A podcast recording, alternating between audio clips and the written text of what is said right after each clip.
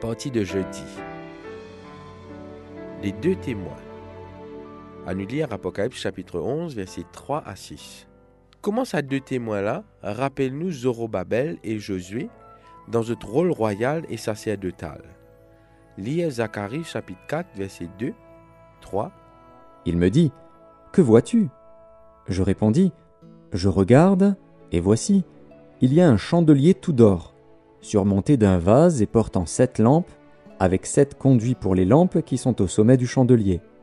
Et il y a près de lui deux oliviers, l'un à la droite du vase et l'autre à sa gauche. 11 à 14. Je pris la parole et je lui dis, Que signifient ces deux oliviers, à la droite du chandelier et à sa gauche? Je pris une seconde fois la parole, et je lui dis, Que signifient les deux rameaux d'olivier qui sont près des deux conduits d'or d'où découle l'or Il me répondit, Ne sais-tu pas ce qu'ils signifient Je dis, Non, mon Seigneur. Et il dit, Ce sont les deux oins qui se tiennent devant le Seigneur de toute la terre.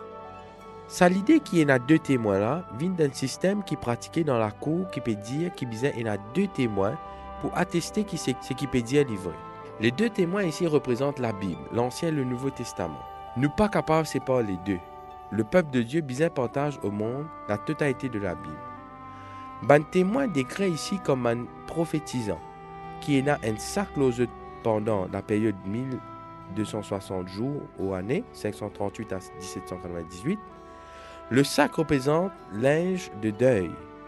Il renvoie nous dans une période difficile que ban vérité de la Bible si remplacée par une tradition humaine.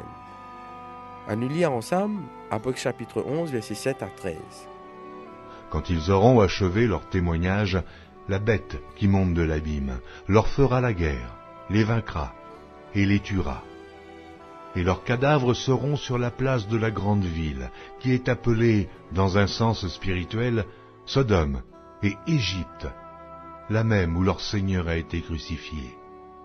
Des hommes d'entre les peuples, les tribus, les langues et les nations verront leurs cadavres pendant trois jours et demi, et ils ne permettront pas que leurs cadavres soient mis dans un sépulcre.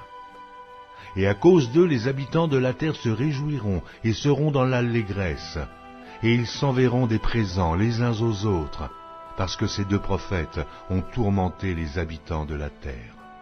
Après les trois jours et demi, un esprit de vie venant de Dieu entra en eux, et ils se tinrent sur leurs pieds, et une grande crainte s'empara de ceux qui les voyaient. Et ils entendirent du ciel une voix qui leur disait, Montez ici. Et ils montèrent au ciel dans la nuée, et leurs ennemis les virent. À cette heure-là, il y eut un grand tremblement de terre, et la dixième partie de la ville tomba. Sept mille hommes furent tués dans ce tremblement de terre, et les autres furent effrayés et donnèrent gloire au Dieu du ciel. Avec au propre mot, dire qui finit arrivé avec sa deux témoins-là à la fin de 1260 jours année prophétique. Sa bébête qui tue sa deux témoins-là, sorti que Satan resté. Sa assassinat-là, sa assassin des deux témoins-là, les renvoie nous historiquement à l'attaque athéiste contre la Bible et à l'abolition de la religion suite à un événement qui finit arrivé de la Révolution française. Ce système anti-religieux qui tient dans la France là amène une dégradation morale comment tient en Sodome, l'arrogance athée qui tient de l'Égypte et l'attitude rebelle dans Jérusalem. Ce qui finit arrive dans Jérusalem pour arriver à présent à la Bible à cause d'un système anti-religieux. La résurrection d'un témoin renvoie nous à l'intérêt qui tient pour la Bible suite à la Révolution française qui amène sa mouvement du second avènement contre la Bible qui restaurer et que une société biblique qui prend naissance à la distribution mondiale de la Bible.